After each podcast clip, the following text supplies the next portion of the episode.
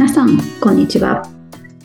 水田茂の売れっ子コーチポッドキャスト、毎月30万円を突破する方法、今週も始まりました。ナビゲーターの直美です。茂さん、よろしくお願いします。よろしくお願いします。あの、先週はスポーツの話をたくさんしましたけど、今週もちょっとスポーツ、スポーツ習慣ということにして、スポーツの話から入りたいなと思うんですけど、まああの、何かっていうと子供の運動会があったんですね。ああ、はい。あの、先週と打って変わって一番こう身近なスポーツっていううん話になりますけど、で運動会って、まあ親として見るのはまあ初めてという、初めてっていうかその、幼稚園に入って去年からですけどね、うんあの、ね、観戦目的に運動会に行くって今までなかったので、はい。うんそれをこう、まあ毎年これから味わうわけですけど、こう、見る、見に行くじゃないですか。はい。見に行くのが目的のはずなんですけど、一方で、こう、撮る、撮ることが目的になりがちというか、あー録画ですね。はい。あの、はい写真と動画ですよね。うんうん。今年もちょっと、あの、見るのに集中というよりは、撮る方に意識がかなりいってしまったな。で後で見返すことがやっぱり結構あるので、子供のものってやっぱり結構、なんだろうな、撮った時満足して見返さないみたいな話も聞くんですけど、子供のものってやっぱ見返すんですよね。結構な頻度で。はだから、で、他の人にも見せたいじゃないですか。あの、楽しみにしてくれている、いわゆるおじいちゃん、おばあちゃんとかいう、その親戚たちみたいな人たちい。もはい。楽しみにしてくれてるし、あの、まあ私たちも、その親戚の頑張ってる姿とか、可愛い姿を見るのは楽しいので、そう考えると、まあ、まあ、半分自己満足のようですけど、まあ意味はあるわけですよね。うんうん。でそんな中でこう、こうでも、その場はその瞬間しかないので、うん、何も取らずに見るという選択肢もあるっちゃあるわけですよね。まあ、はい。でもなかなかそれはできないし、撮るのに必死になっちゃって、もちろん見てはいるんですけどうん、完全には捉えきれないというか、なんかその場を味わい尽くすっていうのは難しいなと思ってですね。マルチタスクっていう感じですよね。撮りながら見る。そうですよね。で、ちょっと見てると、こう、ズームなんかしてると、こう、ね、あの、ブレてて、本人が映ってないとか、よくある話ですけど、うん。私も、あの、収めたかったシーンが、うん。こう上半身だけになってるのがあってですね、あ ちょっとうまくいかなかったなっていうのがあったんですけど、ーはい。まあそこは毎年ジレンマなのかなと思いながら過ごしましたけど、ああ、そうですね。難しいですよね。で、あの、まあ、幼稚園生なので、いろいろ、まあ、それこそ、あの、一番下は年少さんになる前の子供もいるんですね。3歳児クラス、満3歳児クラスっていうのがあって、まだ入ってない、入ってないというか、一応始まってて、入園自体は年少からなので、まあ来年の4月からってことなんですけど、その前の子たちから、まあもうすぐ小学生に上がる年長さんまでいるわけですよね。で、その中でも体の大きさも違うんですけど、やっぱり年長さんとか、まあ年中さんでもそうですけど、体の大きな子とかは、もう結構、かけっことかもしっかり走れるし、うん。もう走る意識を持って走れるんですよね。うんうん。うちの子はマイペースなので、もうみんなについてってるみたいな感じなんですけど、やっぱそうやってこう意識的にこう、お走ったりすることがもうリレーとかもちゃんとできるし、あああそういう、もうそんなに、こうね、幼稚園生、まだまだこうちっちゃな子供っていうイメージですけど、実際にこう成長が、を、こうなんて見て取れると、人の子ですけど、ちょっとうるっとくるというか。まあこれが親になった感情なのかななんて思いましたけど、うんまあやっぱり成長の度合いも人それぞれでね、あの、それぞれの、こう、ここにドラマがあるななんて思いながら見てたんですけど、まあ、運動会も、こう、なん子供と親と それぞれの物語があるんだなと、改めて思ったというかね。そんな、あの、一番身近なスポーツの 一大イベントがあったので、ちょっとお話ししましたけど。今日はまた、あの、スポーツ週間ということで、スポーツ選手に関するお話をしたいんですが、今度は打って変わって世界の頂点を極めた選手のお話なんですけど、はい、あの、水泳の北島康介選手。はいはい。えっと、オリンピック2連覇されてますよね。あの、平泳ぎの選手ですけど、まあ、あの、私たちからするとドンピシャの世代ですけど、若い子はもうあんまり知らないっていうことがあるかもしれないですけど、まあ、あの、世界記録も作った選手なので、世界記録も作って、オリンピック2連覇っていうと、まあ、あの、トップ選手の中でも本当に頂点に立った人っていう感じですよね。うんうんなんですけど、その北島康介選手も、そのオリンピックで、あの、金メダルを取る前に、こう、スランプに陥ったことがあったらしいんですよ。うん、はい。で、まあ、それを克服したっていう話があるんですけど、その克服法って知りたくなりません、はい。興味ありますね。そうね。じゃあ、特別に。まあ、これはあの、私が知ってる情報なので、他の人も一般に出回ってる話だとは思うんですけど、もともと北島康介選手ってトップ選手だったんですよ、日本の中では。うんうん、なんですけど、一時期、そのゴール直前で失速して、こう、競り負けてしまうってことが続いた時期があったらしいんですよ。えー、はい。で、それを克服するために何をしたかっていう話なんですけど、もちろんその、泳ぎをね、こう、良くしたりとか、スタミナをつけたりとか、そういう体的なこととかスポーツのその技術的な話もあると思うんですけど、その時の、その、まあ、チームをサポートされていた、その、脳神経外科医の先生がいらっしゃったそうなんですけど、はい。その先生が提案されたのが、壁を、そのゴールの、あれですね、プールの壁ですよね。タッチしたらゴールなわけですけど、うん、壁をタッチした後に、振り返って電光掲示板を見ることがゴールだって言われたそうなんですええー、はい。そうしたら、あの、どうなるかっていうと、壁をタッチして、本来終わりじゃないですか。はい。でも、電光掲示板を見るまでがゴールだったら、壁をタッチしてから振り返る練習もするわけですよ。はい。それに何の意味があるのって思うじゃないですか。はい。まあ、でも、それを、こう、壁をタッチした後に振り返るスピードを意識した練習をしたそうなんですよ。ええー、タッチし、だから振り返るスピードなんてどうでもいい話じゃないですか、本来。ですよね、はい。タッチして振り返って電光掲示板を見るまでがゴールって言われたら、そこからそのゴール前の失速がなくなって、まあそれが直接関係してるかどうかも因果関係まではわかんないんですけど、うん、もうゴール前に失速して競り負けるってことがなくなっていって、オリンピックで世界記録を樹立して金メダルを取るっていうところにつながっていくんですね。ええーええー、不思議な。これは、その、あの、なんだろう、精神論ではなくて、科学的な根拠と言えるものも存在していて、何かというと、はい、人の脳っていうのはゴールに近づけると集中力が低下しちゃうものらしいんですよ。そういう傾向がある。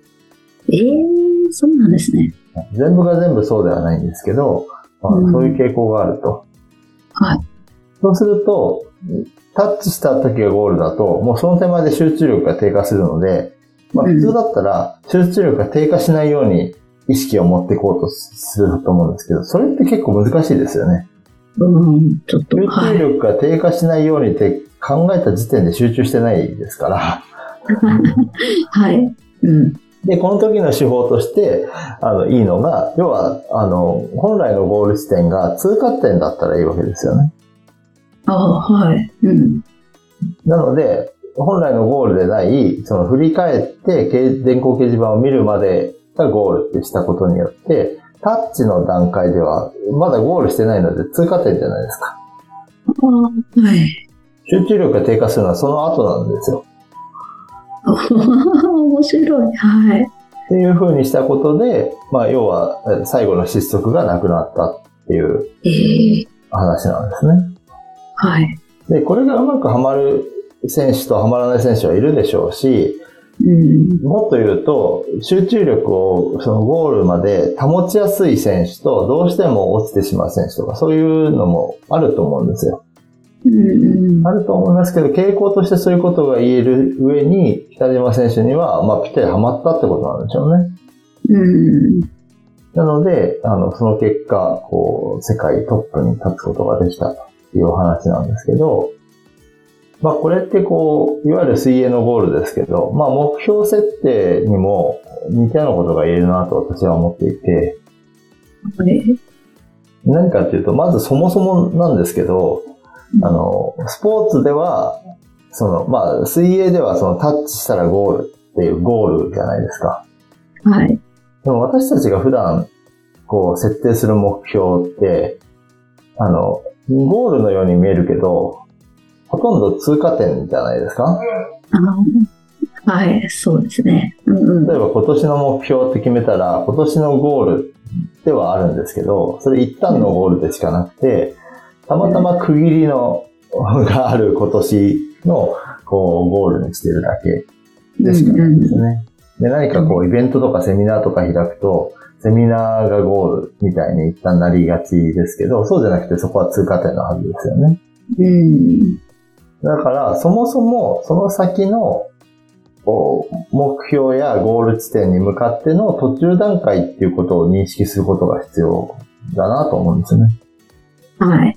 北島選手はゴールなんですけど、ゴールを先に、本来あるゴールよりも先にゴールを設定したわけですよね。で私たちの場合は本来のゴールがもっと本当は遠いはずなんですよ。はい。元から。なのに、わざと手前にゴール地点を引いたせいで、その手前で失速しがちなんですよ。ああ、おっしゃる通りですね。はい、例えば、まあ、あの、わかりやすいので、お金の例を出しますけど、年収1000万っていうものを、まあ、目標にするとするじゃないですか。はい。で、年収1000万の人が、と、年将来的には年収1億が目標の人がいたとして、うん。年収1億の人にとって1000万ってどう考えても通過点も通過点。すごい序盤の方かもしれないですよね。はい。なので、1000万で目標設定した人と1億っていう設定をした人がいたら、1000万っていう人が1000万を達成するより、1億っていう人が1000万を達成する方がずっと楽なはずなんですよ。うん。その他の状況が全て一緒だとしても。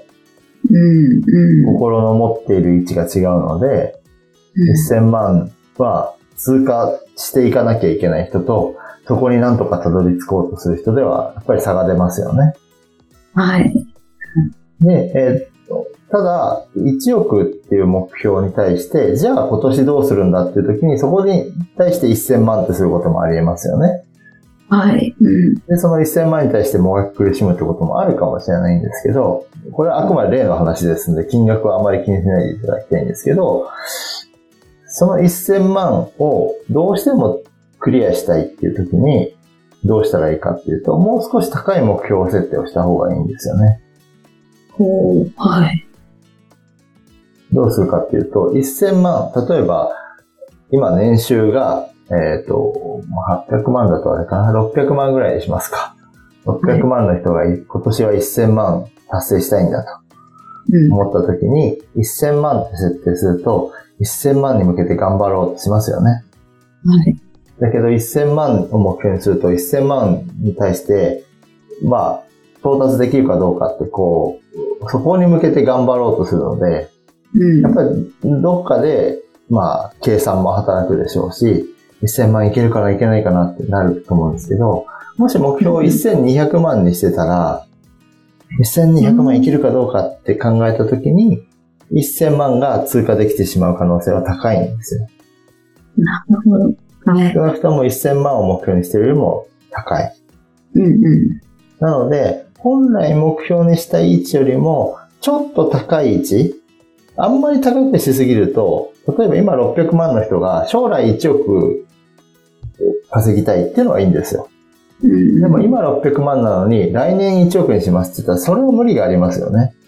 はい。現実感がないので行動が伴いにくいんです。だけど少し高い目標、1000万を目標にしたいんだったら1200万にしようみたいなことをしてあげるともともと通過しようとしていた1000万が通過しやすくなるああ。はい。うことがあるのでちょっと高めに目標を設定するといいですよってことですね。で、できれば1000万は一旦忘れる必要があります。ええはい。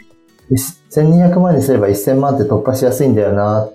本当は1000万なんだけどって心の中で思ってると、1000万の目標に向かって頑張ってるのと変わらなくなっちゃうので、うんうん。1200万が目標だったら、もうとにかく1200を目指す。で、到達できなかったけど、1150万いった。あ、でももともとそういえば1000万だったな、みたいになると、高くした意味があるわけですよ。なるほど。はい。本当は1000万だからもうクリアしてるみたいな風に なるのは難しくて、うんそうすると1000万を目標にしてるのと変わらなくなっちゃうってことなんですね。うん。で、まあそういう風に、その、ちょっと先を見据えているってことがすごい大事なんです。うん。は要は、ゴール設定というのは、えー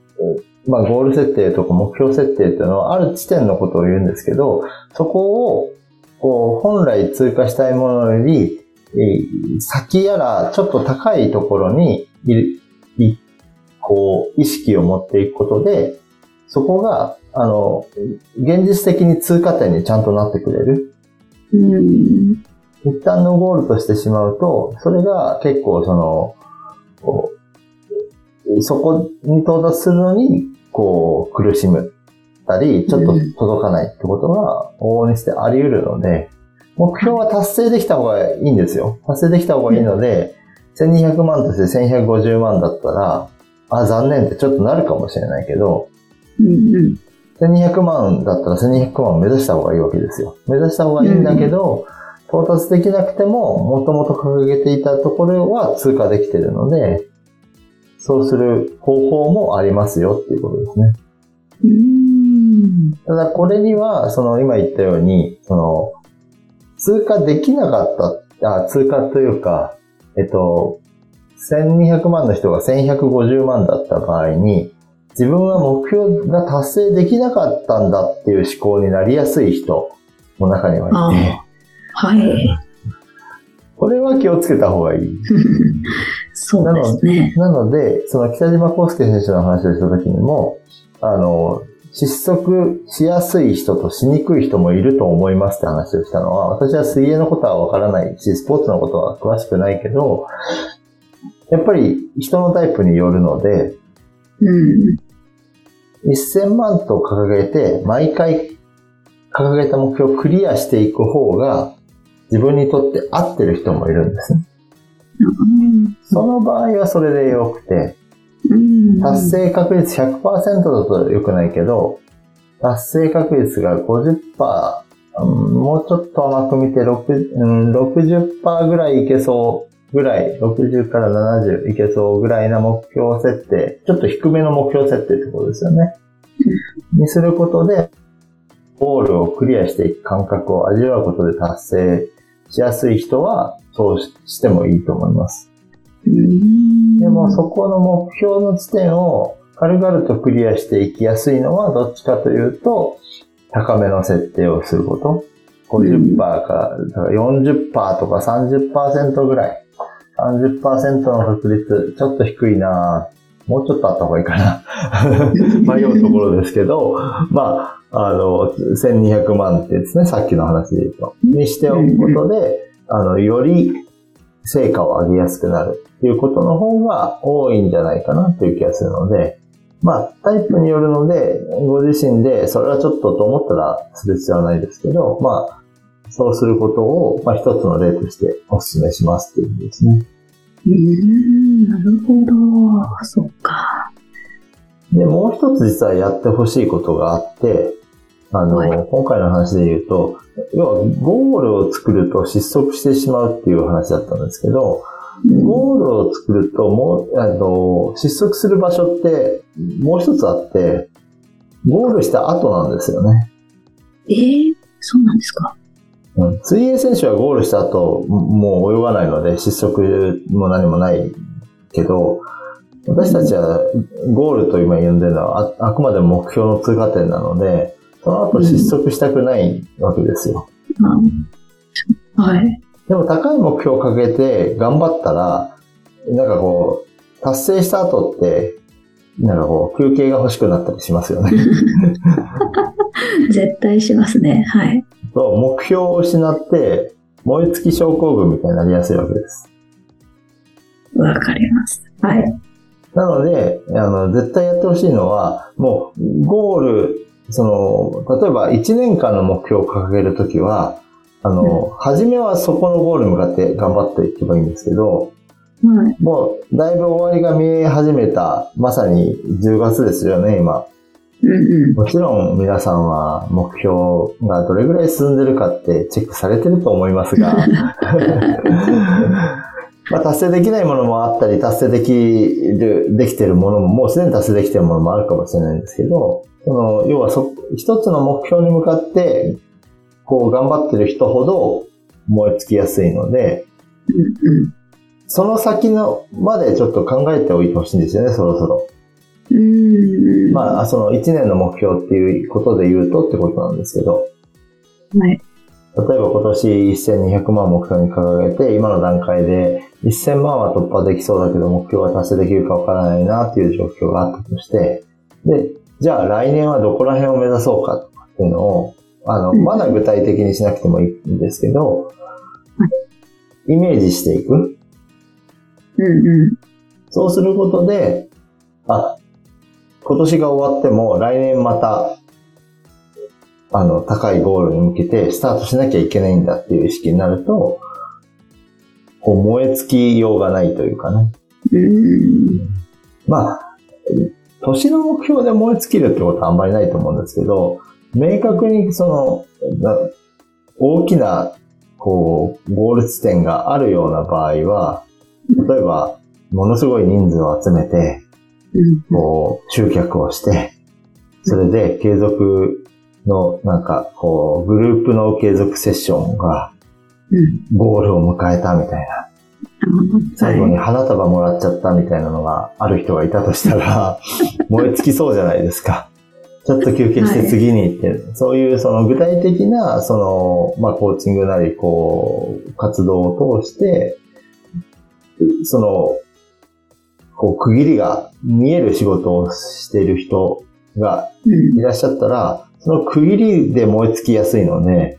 はい。区切りが、まあそこまで頑張ろうとするのはもちろん大事なんですけど、そこまで頑張ろうの、その先もちょっと考えておかないと、あの、ゴール後に失速しやすいですよっていう話ですね。そこまで走り切るもいいんですけど、走り切った後、止まらないでね。まあ、一旦歩いてもいいけど、あの、視線は次のゴールを見てほしいなと。そう泊まって、あの、温泉浸かるのはやめようねっていうことです、ね。あの、実際の行動としては別に温泉に行くのはいいんですけど、本当に止まってしまうと、まさに燃え尽き症候群みたいに、その一旦そこを目指して頑張ってきたからっていうことで、あの、一旦そこまで頑張ったんだけど、その先の行動が止まってしまう。結果、緩やかにこう続けてた方が成果が得られたってことにもなりかねないことになるので、まあそういう、こう、まあ、なんていうんですかね。こう、やっぱりコーチングで言うと、こう、集団で何かをやったり、イベント的に何かをガッとやった時とかって、それの達成が見えた後がちょっと怖いかなという感じがするので、そういう、こう、例えばキャンペーンを打って、この期間頑張ろうみたいな風にした時とかね、そういう後って、こう、平常モードにすぐ戻れるようにするために、その後のことも、その前の段階、それが終わる前の段階で一旦意識するようにした方がいい。で、意識するためには明確に、あの、完全なものでないにしろ明確に何かをこう決めた方がいいんですよね。それが次の目標。目標地点と目標の高さを決めてあげることで、まあ、あの、平常運転も平常運転できる。平常運転しようと思ったら前よりスピードが落ちていたなんてことがないってことですね。うん、確かにタイプによっていろいろありそうですけど、でも失速パターンは皆さん持っていそうですもんね。はい、あると思います。はい、うんまあそういう意味で言うと失速しない、こう、常に平常運転ができるっていうのもいいかもしれないんですけど、はい、あまりメリハリがないのも、こう、長い年月こう続けていこうとするには、あの、難しさも出てくるので、まあメリハリをつける意味でも、一旦のゴールみたいなのをたくさんあった方が本当はやりやすいんですよね。ただ失速する原因にもなりかねないので、そこは注意だねっていうことですね。いや面白い。いやそうか。もう納得ばかりでした。思い当たることばっかり。まあですから、まあ通過点をっていうのはどれだけ意識できるかっていうことだと思うんですよね。通過点であれば、あの、まあマラソン選手が20キロ、30キロっていうポイントで、まあ、あの、失速するのは、あの、いろんな意味で失速すると思うんです、マラソン選手は。だけど、そのゴールに向けて、あの、30キロ通過した時に燃え尽き症候群にはなりようがないじゃないですか。うん、そうですね。ね一方、ハーフマラソンだったら、ね、20、ん ?21. 点何キロっていうのをゴールにするので、まあ、うん、そこを目標に頑張ればいいわけじゃないですか。はい。なので30キロ地点なんて存在しないわけですよ。うんうん。みたいに、その、ゴールの位置っていうのは、そのケースケースで変わってくるわけですけど、ゴールが遠ければ、その分、その、通過点だっていうことを意識しやすいっていうのは、それでもう明らかですよね。はい。で、通過点にも目標が必要なわけです。マラソン選手が42.195キロを2時間何分で走ろうっていう時に、通過点の、まあ、ラップタイムみたいなの出るじゃないですか、テレビでも。はい。あれ、選手も自分で抑えてるわけじゃないですか。そうですね。あれを全くなしで走れって言われたらめちゃくちゃ辛そうじゃないですか。ああ、はい。なので、そのために私たちも通過点の目標を作ってるわけですよ。なるほど。年収1億を目指すっていうのに、毎年の年収は追っかけませんみたいな。ちょっと辛いですよね。本当ですよね。そっか。なので、その通過点としての目標設定は必ず必要で、ただそれを設定が必要であるがゆえに、その後というのを気をつけないといけないですねっていうことですね。そうですね。今から12月に向けてもそうですし、その先を見据えてっていうことですね。そうですね。はい。はい。ありがとうございます。ありがとうございます。それでは最後にお知らせです。売れっ子コーチポッドキャスト、毎月30万円を突破する方法では、皆様からのご質問を募集しております。コーチとして独立したい、もっとクライアントさんを集めたい、そんなお悩みなどありましたら、しげるさんにお答えいただきますので、どしどしご質問ください。ポッドキャストの詳細ボタンを押しますと、質問フォームが出てきますので、そちらからご質問をいただければと思います。それでは、今週はここまでとなります。また来週お会いしましょう。しげるさん、ありがとうございました。ありがとうございました。